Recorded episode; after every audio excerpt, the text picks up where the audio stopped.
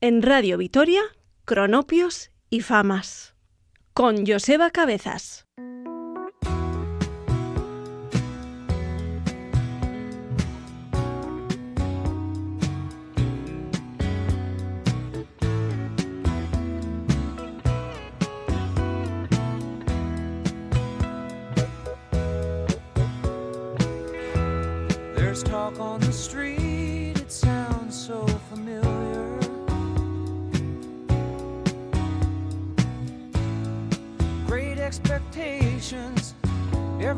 watching you.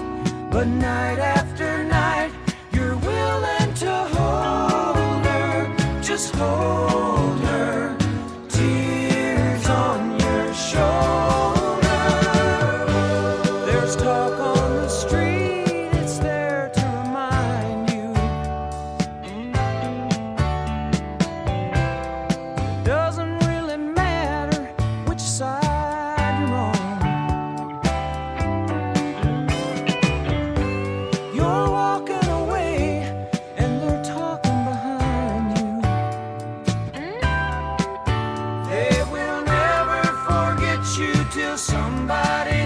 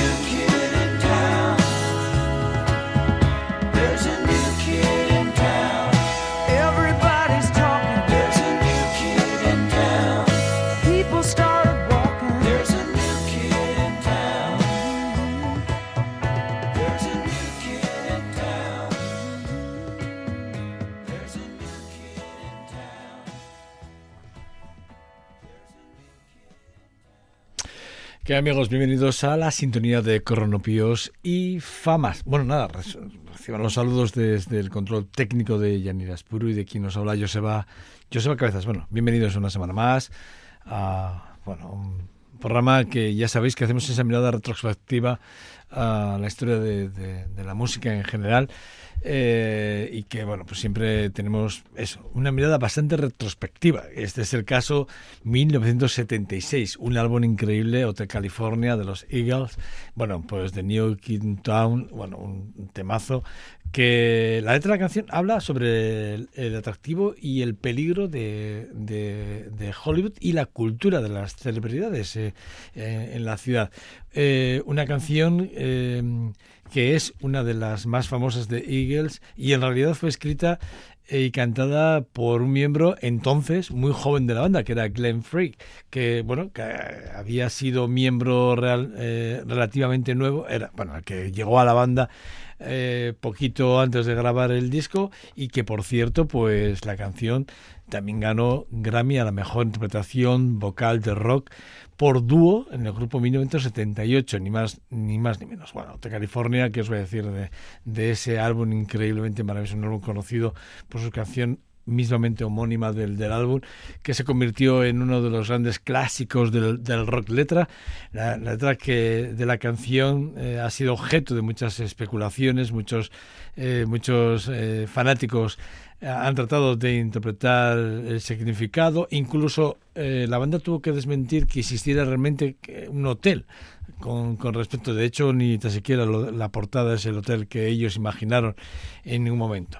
Bueno, pues eso, que un, un, un, un buen comienzo para este, esta nueva edición de Coronopios y Famas. Bueno, Let It Be ¿Quién no conoce una de las grandes versiones de los Beatles? En realidad no hay una parte oscura en esta canción que pudiera contaros.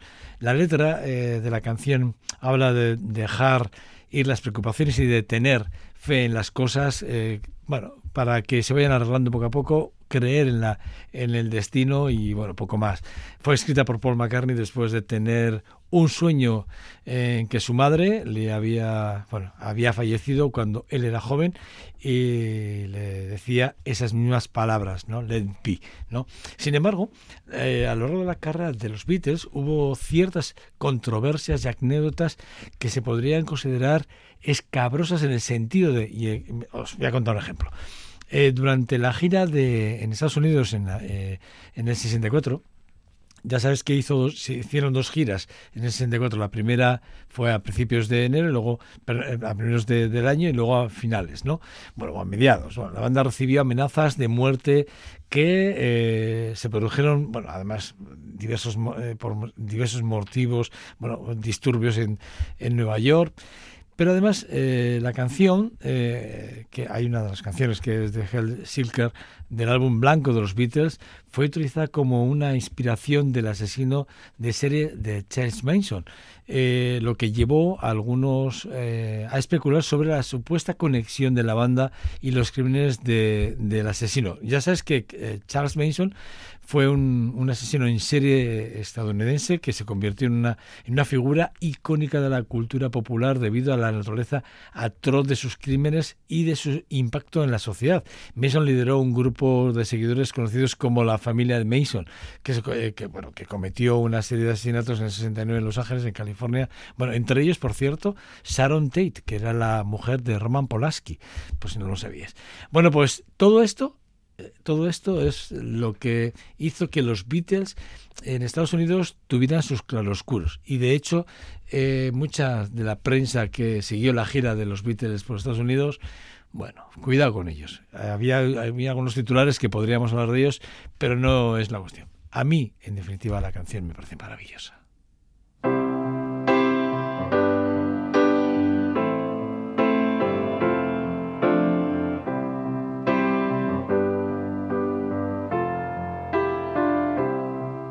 When I find myself in times of trouble, Mother Mary comes to me, speaking words of wisdom, let it be. And in my hour of darkness, she is standing right in front of me, speaking words of wisdom, let it be.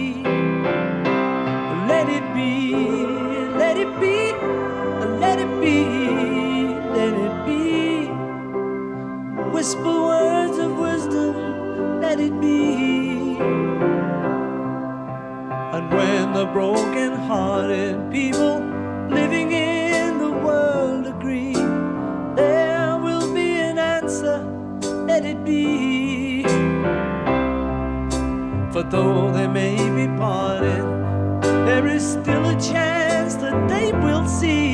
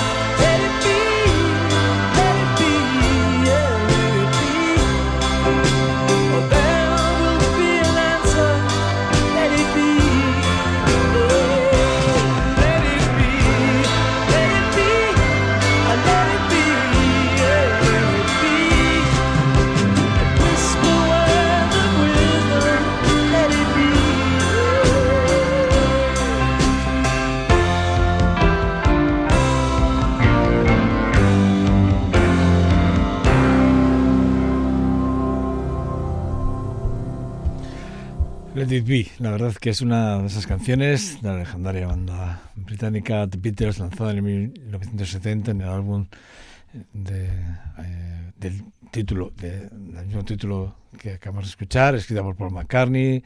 Bueno, una de esas eh, canciones, repito, muy positivas. La canción es conocida por su letra esperanzadora y, y el poder de la letra que decía Paul McCartney, que las letras eh, las letras y la forma de interpretar de ellos podían eh, sanar, es lo que decía Paul McCartney. ¿no?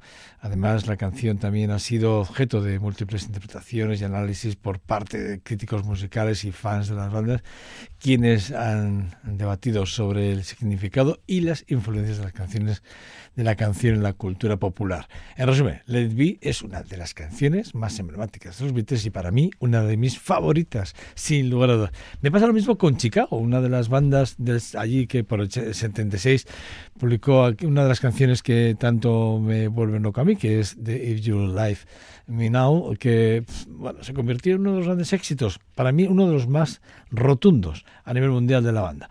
Escrita por, por Peter, etcétera. Bueno, pues eh, la canción es conocida por su melodía romántica como ella sola y por, por lo emotiva eh, de la interpretación vocal del, del, del, cantante y autor de la canción. Además, destaca por ser una de las primeras canciones de la banda en presentar un enfoque más suave y más baladístico, o baladístico como queráis, en, un estilo musical alejándose del sonido inicialmente más rockero y experimental de la banda cuando por allí comenzaron eh, eh, allí los jovencísimos, los jovencísimos, pues eh, Peter Cetera, Robert Lamb, estaba Terry Kate Lynn Langenheim, James Pacock y Walker, o Walter, perdón. Bueno, hay una banda que para mí, repito, una banda con un sonido único que nos sorprendía a todos, sobre todo por las distintas géneros por los que eran capaces de moverse, porque no solo hacían rock, hacían fusiones de soul, hacían fusiones de, de jazz con el pop, todo esto muy mezclado daba como resultado para mí uno de los temas más bonitos de la era Chicago. Thank you.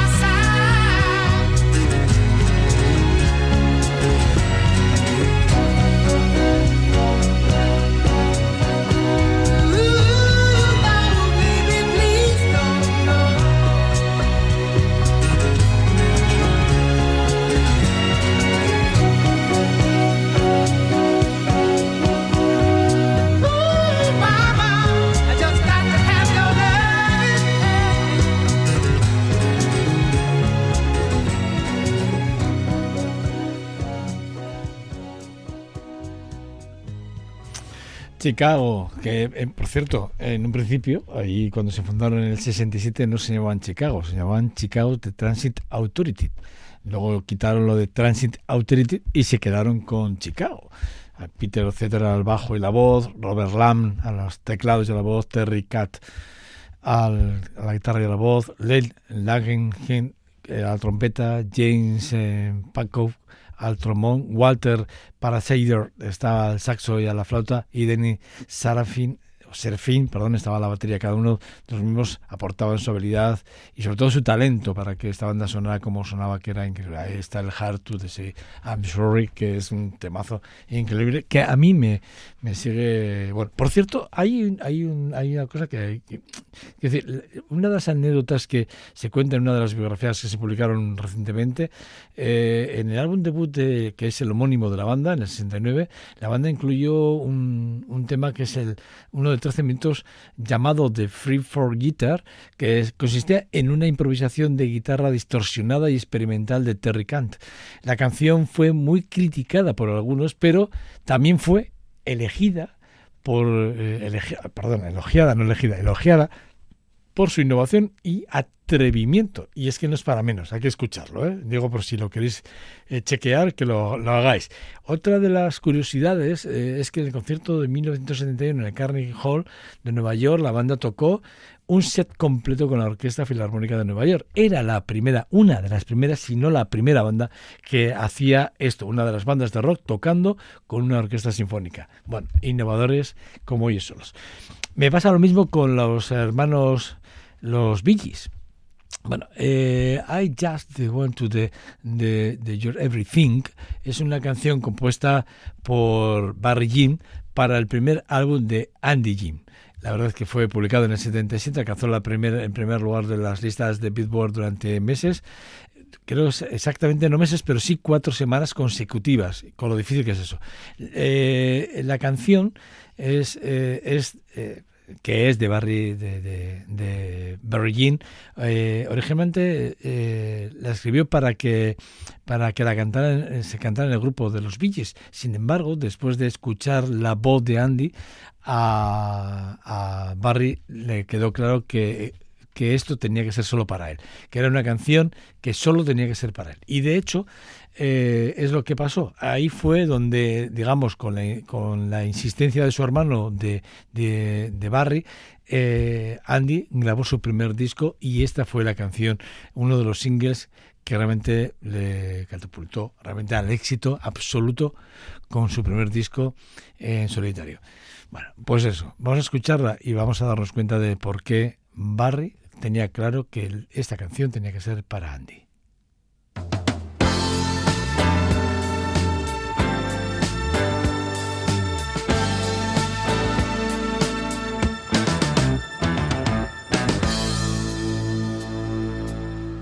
So long. You and me been finding each other for so long. And the feeling that I feel for you is more than stronger. Take it from me. If you give a little more than you're asking for, your love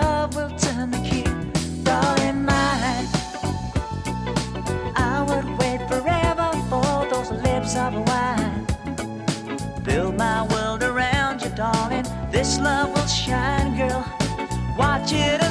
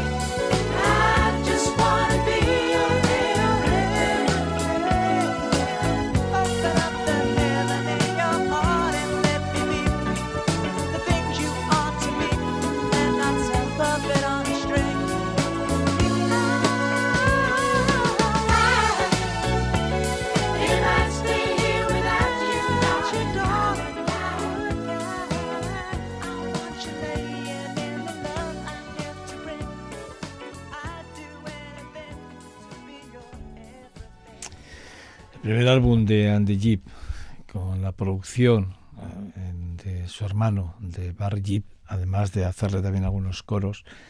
Eh, ese Flowing Rivers, que repito, un álbum increíblemente maravilloso de, de Andy, de Andy Jeep y que contó con varios éxitos, no solo con este de Jazz One to the Virtue for Everything, sino con ese lobbyist de Ticker that, that, Water o el mismísimo Flowing Rivers, que también fue otro gran éxito. Eh, ya no solo comercial, porque esto de lo comercial o no comercial, bueno, pero es que a los que hemos sido y somos muy fans de los Bee como quien suscribe estas, estas palabras, pues es que, sinceramente, yo plegarme es lo único que puedo hacer. Bueno, os voy a hablar de, de, Queen, pero no os voy a meter la chapa con Queen porque hemos hablado muchas veces de Queen, pero voy a hablaros del Bohemian Rhapsody. No sé si sabíais, y os voy a contar la curiosidad, para mí una de las curiosidades más interesantes de, de, la, de la canción, que es que se dice que la canción fue grabada en tres estudios diferentes. Los, los primeros, la, la, los miembros de Queen comenzaron a grabar la canción en los estudios de Rockfield en Gales del Sur, pero debido a la complejidad de la canción, se trasladaron a los estudios de SRAM en Londres para continuar con, la misma, eh, que también encontraron algún problema ya no solo con las cuestiones técnicas varias, y lo vais a entender enseguida, sino que, bueno, que tuvieron que, posteriormente, eh, la sección de la ópera de la canción que fue grabada en los estudios de Roadhouse en Londres, eh, lo que significaba que realmente eh, eh, al final se grabó en tres estudios, esa canción se grabó en tres estudios y no exenta de, de, de dificultades. ¿Por qué? Eh, se dice que la sección de la ópera de la canción se grabó utilizando técnicas de superposición de pistas y que Brian May, las guitarras, las guitarras de, de, de, Queen de esta canción, se grabaron solo, eh, sus, bueno, o su solo, mejor dicho, se grabaron utilizando un piano antiguo, modificando y convirtiendo en un sintetizador. Cuidado con esto, ¿eh? Esto eh, es información que está por ahí escondidita, que si enredáis un poco en la biografía de ellos, eh, lo cuentan, sobre todo Brian May. También eh, se cree que Freddie Mercury, el líder de la banda, como por otro lado, escribió la canción mientras estaba en la cama, en una bueno, pasando unos días en su, en su en casa con sus de sus padres en la cama tumbado y que utilizaba un piano que estaba en la propia habitación y que a sus padres bueno, los volvió locos durante dos, tres días con, la misma, con esta misma canción que dice que metía, pues no sé, pues 12 horas sin parar de tocar la misma canción. Bueno, la curiosidad más, eh, más importante, si me lo permitís, es que Queen, o este Bohemia Rhapsody, es eh, cuando se lanza en 1975 muchas de, eh, de, de, estaciones de radio se mostraron reacias a reproducir eh, eh, la canción debido a su duración, que son de seis minutos. Nadie quería poner la canción, decía, vamos a poner esta chapa, por Dios. Al final, veis, una joya increíblemente maravillosa.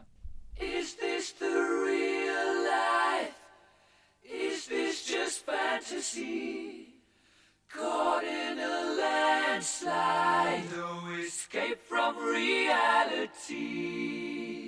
Open your eyes, look up to the skies and see. I'm just a poor boy. I need no sympathy. Cause I'm easy come, easy go. High, little low.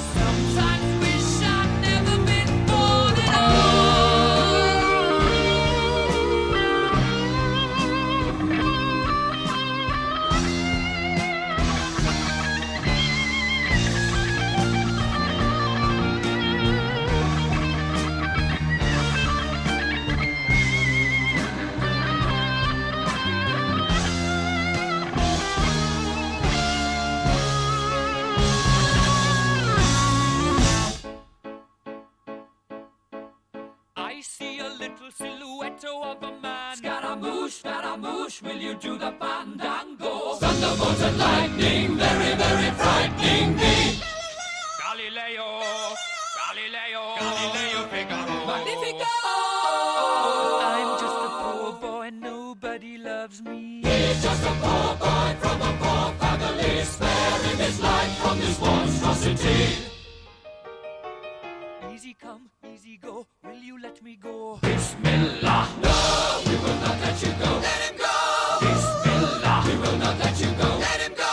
Bismillah, we will not let you go. Let me go! We'll not let you go. Let me go! We'll not let you go. Never let me go. Oh, mamma mia, mamma mia. Mamma mia, let me go. Beelzebub has a devil put aside for me. For me. For me.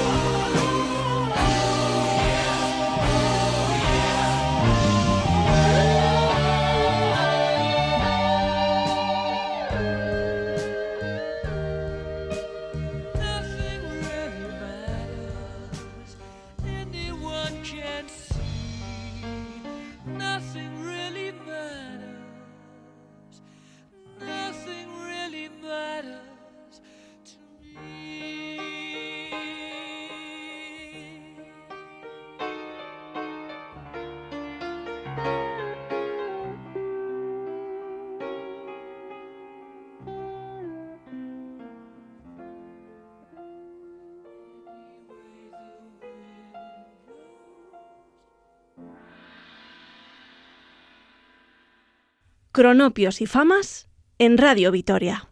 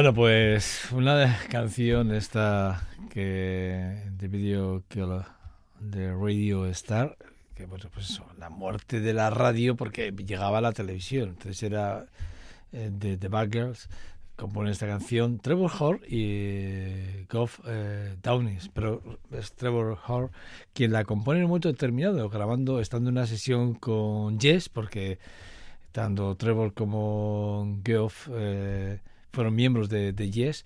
En ese momento que estaban grabando con Yes, eh, bueno, pues Trevor no tenía nada que hacer, porque mientras que los demás miembros estaban grabando sus pistas, y ese metió en otro estudio, cogió un, allí un, un teclado y empezó a enredar y compuso esta canción.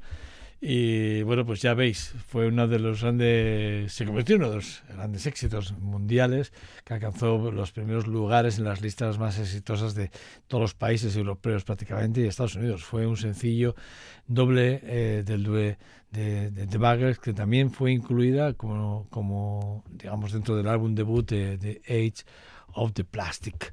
Bueno, pues eso, un- una canción que hacía muchísimo tiempo que yo no escuchaba y que me apetecía volver a, retomar. Eh, ¿Os acordéis de Rick Astley y del Together Forever? Mira que es una canción súper manida, súper eh, recurrente para pasarlo bien en fiestas y demás. Pero eh, muy poca gente sabe que la canción no fue escrita para él, sino fue escrita para Kylie. Y Kylie Minogue la rechazó. Dijo que, bueno, pues que a que no le gustaba. Bueno, y al final eh, Ray Astley se la ofrecieron a Ray Astley, hizo una prueba y, bueno, dijo Ray Astley, oye, pues me gusta. ¿Quién era la producción o quién fue quien produjo, además de este éxito, todos, la mayoría, bueno, o eh, la gran mayoría de los éxitos de Ray Astley? Pues fueron los Stock, I think, eh, Walterman, que era una, una productora que solo se, eh, solo se dedicaban a crear música y a, a crear contenidos y grandes hits. Y ahí está este hit que, repito, que es de Kylie Minogue, pasó por las manos de Minogue que rechazó de alguna forma. Bueno, el Together Forever, bueno, es una canción que bueno que ha, generado eh, grandes éxitos repito en Estados Unidos. Creo que las listas de Estados Unidos estuvo eh, considerada una de las canciones más icónicas y más representativas de la música del pop de los años 80 además de que el video musical de la canción es una de esas canciones bueno bailona no lo siguiente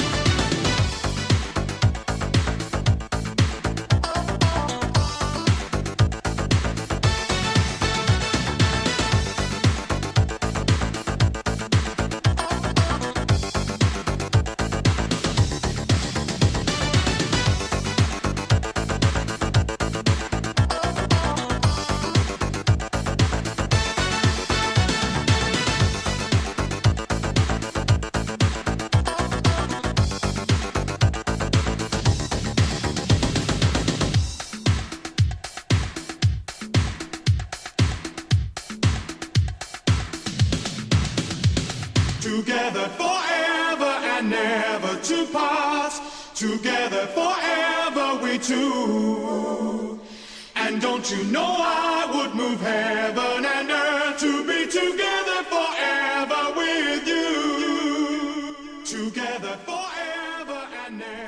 Together Forever. Ahí está, en el álbum de Rick Astley, aquel de Whenever You Unite Somebody, un álbum publicado en el 87.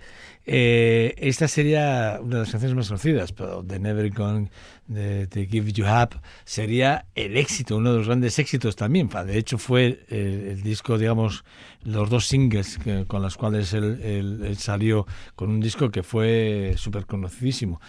Y bueno, pues con ellos, con, con, con Ray Axley, nos vamos a despedir. Lo vamos a hacer con ese número uno, con ese Never de Gonna Give You, Up, que me parece que es maravilloso y estupendo. Y que nada, pues eso, pues que, que esto es Radio Victoria, esto es, es Cronopios y Famas, esa mirada retrospectiva a la música del siglo XX, donde a través de a través de este programa hemos mirado y estamos mirando siempre, por ejemplo, o es reflejo de alguna forma a los cambios sociales, políticos, culturales de, la, de, distintas épocas, ¿no? distintos estilos, desde la música disco, el heavy metal, el, el- el- rap, el hip hop, el funky, el soul, el rock and roll, bueno, pues desde los años 30 hasta prácticamente hasta hoy.